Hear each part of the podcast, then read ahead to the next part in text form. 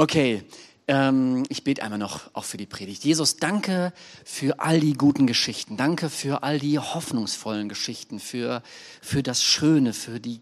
Ah, Jesus, ich liebe dich auch dafür, dass du so einen Blick für das Kleine hast. Ähm, das finde ich auch so toll. Und danke dafür, dass du so Ehre reinbringst in jeden Menschen, dass du so Ehre und ähm, ja, dass du Leute aufrichtest, dass du auch so positiv bist. Ah, dass du dich nicht unterkriegen lässt. Danke, danke, danke. Ach, bitte sehe ich noch die Predigt. Sie hat es nötig. Amen. Ja, ich hatte ähm, ein bisschen gedacht, ich würde gerne heute und vielleicht so in den nächsten Wochen, so weiß ich, so weiß ich das nicht so genau, gerne über immer mal wieder über Bibeltexte sprechen aus dem letzten Buch der Bibel, die sogenannte Offenbarung. Und das ist ein Buch, was mir nicht so ganz so nah am Herzen liegt, weil das hat doch einige Passagen, die sind sehr rätselhaft, die sind auch irgendwie ja mysteriös und äh, auch ein bisschen manchmal runterziehend, beängstigend. Und einer der Hauptgründe, warum ich dieses Buch nicht besonders gut mag, ist, dass sich ganz viele von den ja, ich sage jetzt mal, guten und vernünftigen Leuten, die halten sich da sehr, sehr vorsichtig, was dieses Buch angeht. Und über dieses Buch schreiben ganz fast nur die ganz schrägen, spinnernden Leute und begründen damit so ziemlich jede These, äh, die man sich so vorstellen kann. Und das und in diese Reihe möchte ich mich halt nicht einreihen. Ähm, und ich habe auch gedacht, euch immer mal wieder so ein kleines Best-of mal zu geben, dass du wirklich mit der Bibel, dass Leute mit der Bibel schon alles begründet haben. Mein heutiges äh, Highlight über falsche Prophezeiungen mit der Bibel begründet, kommt aus dem Jahre 1870 und dort treffen sich ein Bischof und ein Professor und der Professor sagt, äh Quatsch, der äh, Bischof sagt, die Bibel lehrt ganz klar, dass ab jetzt nichts Neues mehr erfunden wird. Und der Professor sagt, das halte ich für falsch. Ich bin davon überzeugt, dass in 50 Jahren die Menschen fliegen werden wie die Vögel. Und der Bischof sagt, Vorsicht, das ist Gotteslästerei. Das Fliegen ist nur den Engeln vorbehalten. Der Bischof ist Milton Wright und äh, die Ironie oder der Witz in der Story ist der, dass Milton Wright zwei Söhne hatte, Wilbur und Orville Wright und sie gelten als die Begründer der modernen Fliegerei. Sie haben 30 Jahre später das erste Flugzeug, motorisierte Flugzeug gebaut und sind damit geflogen. Also das erste Flugobjekt, was schwerer als Luft ist. Ja? Also Ballons gab es ja schon vorher, aber das, die ersten, die geflogen sind, seine Söhne, die Begründer der Fliegerei. Also das heißt, der Bischof, der Bibelmensch, lag total falsch mit seiner Vorhersage und der Professor lag richtig. Es gibt also ganz viele Dinge, wo ich immer denke, ach, Offenbarung und so weiter, ach, habe ich gar nicht so die, das hält mich davon ab. Und doch, glaube ich, ist auch dieses Buch in der Bibel, ist die ganze Bibel Gottes Wort und wir sollten es ernst nehmen und da drin sind gute Dinge enthalten, die wertvoll sind. Der erste Satz aus dem Buch der Offenbarung, dort steht folgendes, dies ist eine Offenbarung von Jesus Christus. Oder man könnte auch übersetzen, dies ist eine Offenbarung über Jesus Christus. Johannes hat das seinerzeit anders geschrieben. Er hat das nicht auf Deutsch verfasst, sondern auf Griechisch. Das war damals so die Weltsprache. Und er hat geschrieben die Apokalypse. Wenn man heute guckt, was ist die Apokalypse, dann ist das ein guter Filmtitel für Katastrophenfilme. Und es ist die Apokalypse, wenn man das so schaut, was ist die Definition von der Apokalypse, dann ist heutzutage die Definition, es ist die totale, endgültige Zerstörung der Welt. Johannes zu seiner Zeit war aber das Wort Apokalypse wirklich die Offenbarung, die Enthüllung von Jesus Christus. Es ist die Offenbarung über Jesus. Man könnte sich das so ein bisschen so vorstellen, wie wir wären jetzt hier bei einer Oscarverleihung und ja, es gibt viele gute Filme, es gibt viele gute Schauspieler und es gibt Leute, die das beurteilen können, was der beste Film war und dann kommt die Enthüllung. Dann kommt die Offenbarung, wer ist der Gewinner? And the winner is. Und dann kommt es. Und dieses Buch ist eine Offenbarung, ein Sichtbarwerden, wer Jesus ist. Natürlich sind da auch noch viele andere Bilder drin, die auch mit Katastrophen und äh, mit einer fernen Zukunft und auch mit der ganz nahen Zukunft, damals zumindest die nahe Zukunft, zu tun haben. Aber es geht um Jesus. Und ich lese mal weiter. Dies ist eine Offenbarung von Jesus Christus, die ihm Gott gegeben hat, um seinen Dienern die Ereignisse, die in Kürze eintreten, bekannt zu machen. Ein Engel wurde gesandt, der sie Johannes, dem Diener Gottes, verkündete. Johannes hat das Wort Gottes und das Zeugnis von Jesus Christus und alles, was er sah, bezeugt. Glücklich ist, wer diese prophetische Rede an die Gemeinde liest und auch alle, die sie hören und befolgen. Denn die Zeit, in der diese Dinge geschehen werden, steht kurz bevor. Also, wenn wir das in der Gemeinde lesen und ihr es hört, dann soll das in euch etwas hervorrufen, was euch Angst macht, was euch in Panik versetzt, dass ihr Dosenfutter kauft, dass ihr Bunker baut, dass ihr nach, überlegt, nach Kanada auszuwandern, dass ihr überlegt, euch aus allem, was irgendwie mit Weltgeschichte zu tun hat, euch zurückzuziehen, zu isolieren, möglichst tief in die fromme Bubble Nein, anders. Steht gar nicht, wer das liest, der soll Angst und Panik bekommen, sondern glücklich ist, wer das liest.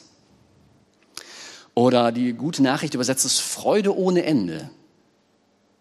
Das ist so das Ziel. Also wenn die Offenbarung den Anspruch hat, sie soll ein Buch sein, was glücklich macht und Freude ohne Ende macht, dann kann ich mir vorstellen, dass es manche Predigt aus der Offenbarung irgendwo vielleicht am Ziel ein bisschen vorbei war. Denn äh, nicht immer, wenn ich was darüber gelesen habe, bin ich mit Freude und äh, ja, glücklich daraus gegangen, sondern eher genau das Gegenteil. Ich habe nämlich diese Woche viel irgendwie auch mal wieder mit Dingen gehört und gelesen, die mich sehr, sehr runtergezogen hat aus der gegenwärtigen Situation. Und ich habe euch überlegt, meine Top 5 vorzulesen aus Tagesschau, Vorträgen. Gestern Abend waren wir noch im, bei Kabarett bei dem großartigen Wilfried Schmickler. Und auch da waren so harte Themen. Und ich habe mich jetzt aber dazu entschlossen, das nicht zu machen, weil ich glaube, jeder von euch hat seine Top 5, wo ihr Dinge gehört habt und gesehen habt, wo ihr denkt, ach du Schreck, ist das schrecklich, ist das schrecklich hier. Ähm, und dafür braucht ihr in keinen Gottesdienst gehen, um sowas irgendwie, um darauf aufmerksam oder informiert zu werden, dass es auf der Welt schrecklich ist. Und vieles, was mich so runtergezogen hat, ist, dass es irgendwie auch die Leute, die was ändern können, das gar nicht ändern wollen. Und dass viele von den Mächtigen, viele von den Königen, viele von den äh, Top-Politikern ganz andere Interessen irgendwie voranbringen, als diese Probleme zu stoppen, sondern dass sie sogar diese Probleme teilweise verursachen. Und das finde ich so, so runterziehend. Und ich würde euch gerne etwas lesen, ein bisschen abgefahren, aber ich hoffe, dass es noch so ein bisschen hinterher für euch Sinn macht oder ein Gewinn ist. Ähm, diese ganze Sache mit Königen und großen Politikern, ähm, gibt es einen Text aus dem fünften Buch Mose, also ein uralter Text, tausende von Jahren alt, wie Gott sich das vorgestellt hat oder was ihm wichtig ist mit Königen. Und das ist ähm, ein bisschen abgefahren, weil dieser Text in seiner Zeit so einmalig ist, das hat es nirgendwo damals so gegeben. Das Volk Israel waren alles Sklaven, die waren gerade befreit äh, und die waren irgendwie, die hatten einen Anführer, aber das war jetzt keine Monarchie. Ähm, und Gott gibt dem Mose folgende Anweisung. Wenn ihr in dem Land wohnt, das der Herr euer Gott euch geben will und es soweit kommt, dass ihr einen König haben wollt, wie alle anderen Völker ringsum, dann könnt ihr einen König über euch einsetzen. Aber nur einen, den der Herr euer Gott selbst auswählt. Er muss aus eurem Volk stammen und darf kein Ausländer sein. Er soll sich nicht eine Menge Pferde halten und seine Landsleute nicht nach Ägypten verkaufen, um dafür Pferde einzuhandeln. Denn der Herr hat verboten, dass sein Volk wieder nach Ägypten zurückkehrt. Der König soll auch nicht zu viele Frauen haben, damit sie sein Herz nicht vom Herrn abwenden. Und er soll nicht große Schätze von Gold und Silber anhäufen. Wenn er den Thron besteigen hat, äh, bestiegen hat, muss er sich dieses Gesetzbuch abschreiben lassen, das die Priester aus dem Stamm Levi aufbewahren. Er soll die Abschrift stets greifbar haben und alle Tage darin lesen. So lernt er, den Herrn, seinen Gott, ernst zu nehmen und alle Gebote dieses Gesetzbuches sorgfältig zu beachten.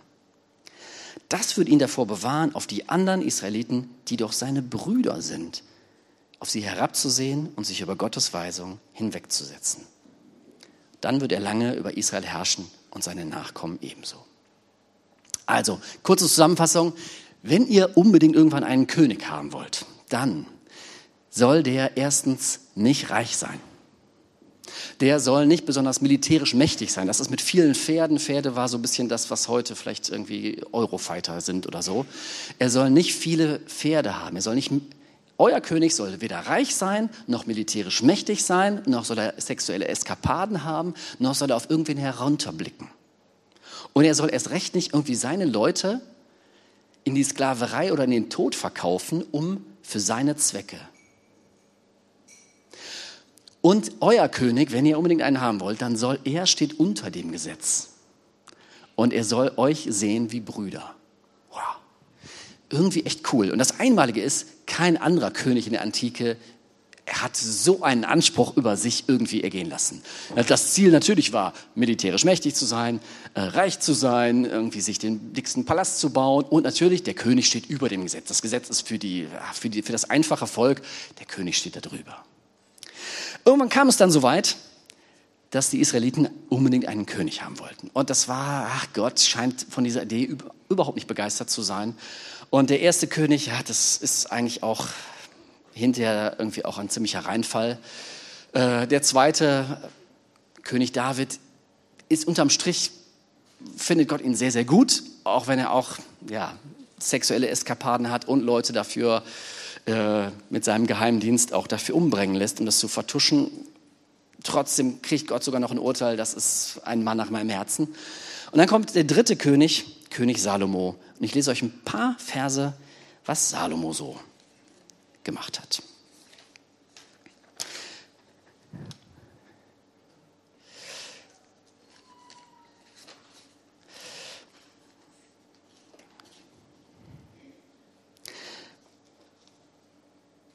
über König Salomo. In einem einzigen Jahr wurden König Salomo 666 Zentner Gold geliefert.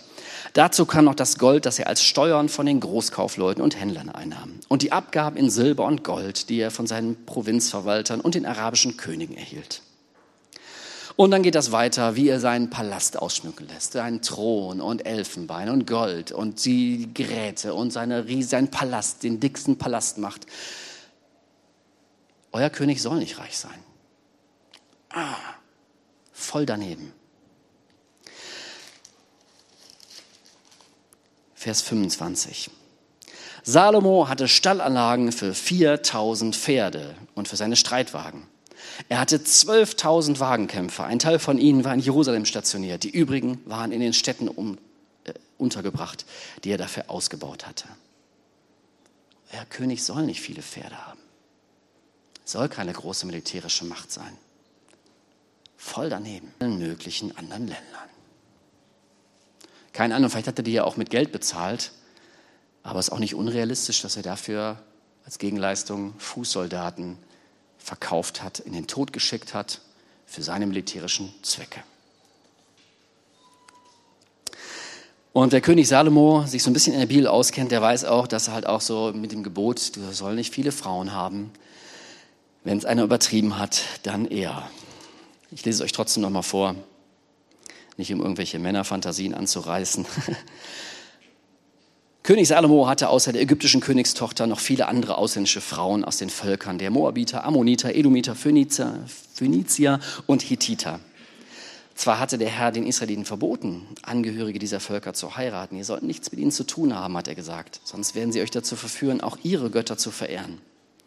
Aber Salomo liebte diese Ausländerin. Insgesamt hatte er 700 Ehefrauen und 300 Nebenfrauen. Sie hatten großen Einfluss auf ihn. Als er älter wurde, brachten sie ihn dazu, andere Götter zu verehren. Ein paar Sätze weiter noch. Obwohl der Herr ihm zweimal erschienen war und ihm verboten hatte, fremde Götter zu verehren, hatte Salomo nicht darauf gehört und sich vom Herrn abgewandt. Also wenn man das mal so sieht, erstes Stoppschild, hey, der soll nicht reich sein, voll überfahren. Zweites Stoppschild, hey, du sollst keine Riesenarmee haben, du sollst nicht der mächtige König sein, zack, drüber gefahren. Du sollst nicht deine Brüder irgendwie in den Tod schicken dafür, zack, drüber gefahren. Du sollst nicht viel, viele Frauen haben, er hatte tausend äh, drüber gefahren. Dann, hey, du sollst nicht andere Götter anbeten. Der Herr erscheint ihm zweimal, keine Ahnung, wie das ausgesehen hat, drüber. Und das ist irgendwie, ich finde das total frustrierend, weil ich irgendwie das Gefühl habe, das war jetzt nicht nur so eine einmalige Sache, sondern das ist so, das passiert doch irgendwie immer.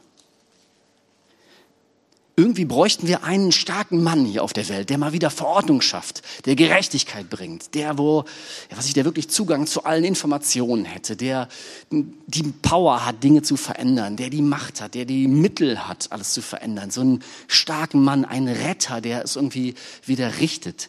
Und irgendwie, man hat das Gefühl, der ist irgendwie keiner, der nicht irgendwann, wenn er dann halt diese ganze Kohle hat oder die ganze Macht hat, dann scheinen irgendwie alle abzudrehen.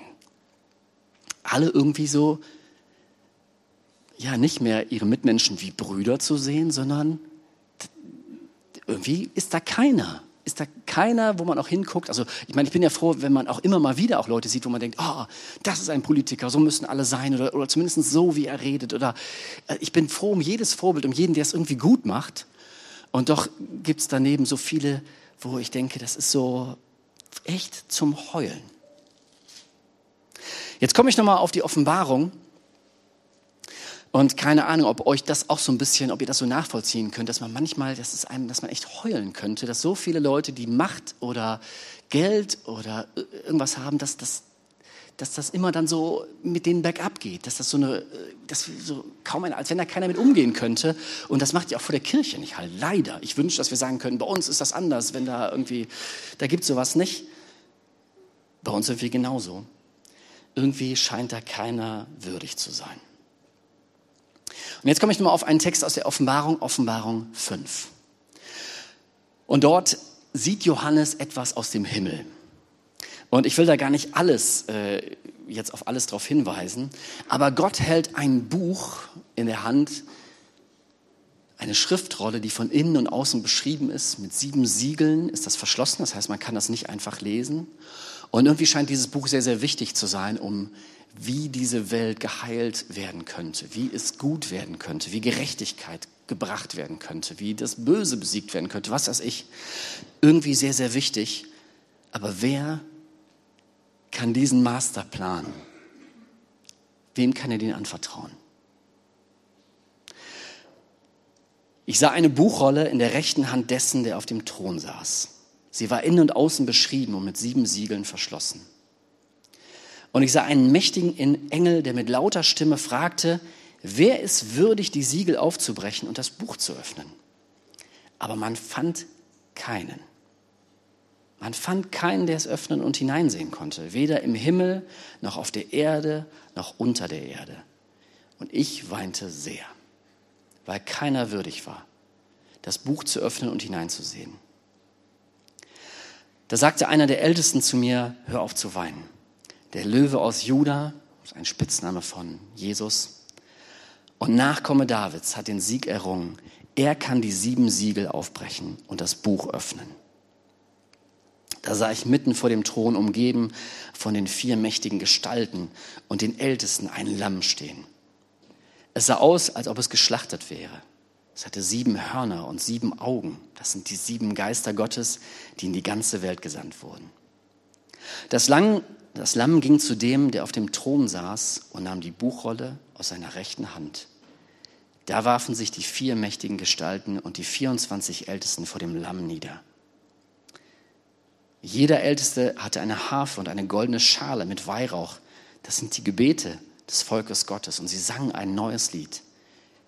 Du bist würdig, das Buch anzunehmen und seine Siegel aufzubrechen. Denn du wurdest als Opfer geschlachtet. Und mit deinem vergossenen Blut hast du Menschen für Gott erworben. Menschen aus allen Sprachen und Stämmen, aus allen Völkern und Nationen. Zu Königen hast du sie gemacht und zu Priestern für unseren Gott. Und sie werden über die Erde herrschen. Dann sah ich und hörte ich Tausende und Abertausende von Engeln, eine unübersehbare Zahl. Sie standen mit den vier mächtigen Gestalten und den Ältesten um den Thron und sangen mit lauter Stimme, das geopferte Lamm ist würdig, Macht zu empfangen, Reichtum, Weisheit, Kraft, Ehre, Ruhm und Anbetung. Und ich hörte alle Geschöpfe im Himmel, auf der Erde und unter der Erde und im Meer laut mit einstimmen. Anbetung und Ehre, Herrlichkeit und Macht gehören ihm, der auf dem Thron sitzt und den Lamm für immer und ewig. Und die vier mächtigen Gestalten antworteten Amen. Und die Ältesten fielen nieder und beteten ihn an. Langer Text. Aber Jesus ist würdig, der große König zu sein. Der, der die Welt heilen kann und heilen wird. Der, der die Natur gesund machen wird.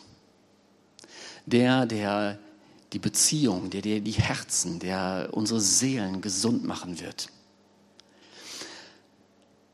Und er ist würdig, denn ihm ist es nicht aus, Kohle für sich zu machen. Er ist es nicht, er ist nicht irgendwie darauf aus, irgendwie Leute quasi zu opfern für seine Zwecke, sondern er ist darauf aus, sich zu opfern, um dich zu gewinnen. So ein König. Er ist würdig, weil er mit Macht umgehen kann, weil er nicht abdreht.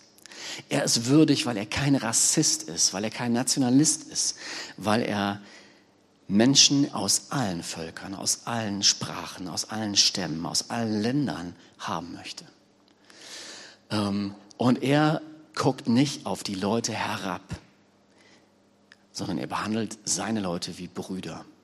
Und er möchte die zu allen, zu Königen machen, äh, zu Priestern, sozusagen, ja, uns dich auf einen Thron erheben. Er ist es wert. Ihr Musiker kommt gerne schon mal nach vorne. Ähm, ich weiß nicht, ob, ob das euer Herz berührt. Mich berührt es sehr. Weil das eines Tages Jesus wiederkommen wird und er baut seine Sache schon auf. Er baut seine Sache auf und er jetzt schon in dieser Zeit heilt er Herzen, heilt er Beziehungen, heilt er deine Beziehung zu dir selber vielleicht sogar erstmal. Also nicht nur vielleicht, sondern ich glaube, dass das äh, für mich auf jeden Fall immer wieder ein Thema ist. Und manchmal, wenn wir da mitmachen, dann ist es auch immer mal wieder für mich auch die Frage, oh Mann, ist es das eigentlich wert, sozusagen irgendwie für so einen vor 2000, hinge, vor 2000 Jahren hingerichteten Juden mein Leben zu geben, äh, meine Kohle vielleicht einzusetzen, mein, meine Urlaubstage, äh, mal auf Schlaf zu verzichten oder am Samstag dann zu sagen, oh Mann, ich könnte eigentlich auch auf der Couch bleiben. Und man darf ja auch auf der Couch bleiben. Also ist ja nicht so, ne? Man darf ja auch äh, in Urlaub fahren, das sage ich ja gar nicht. Aber manchmal, wo ich mich das auch frage, ist es das wert? Ist es das wert hier, da so viel Zeit rein zu investieren? Und ich glaube, dass er es wert ist. Dass er es wert sein wird und dass wir sagen werden, ja, es war's. Also du warst es wert, dass wir das gemacht haben. Und weil er es zu schätzen weiß weil er auf keinen herabguckt.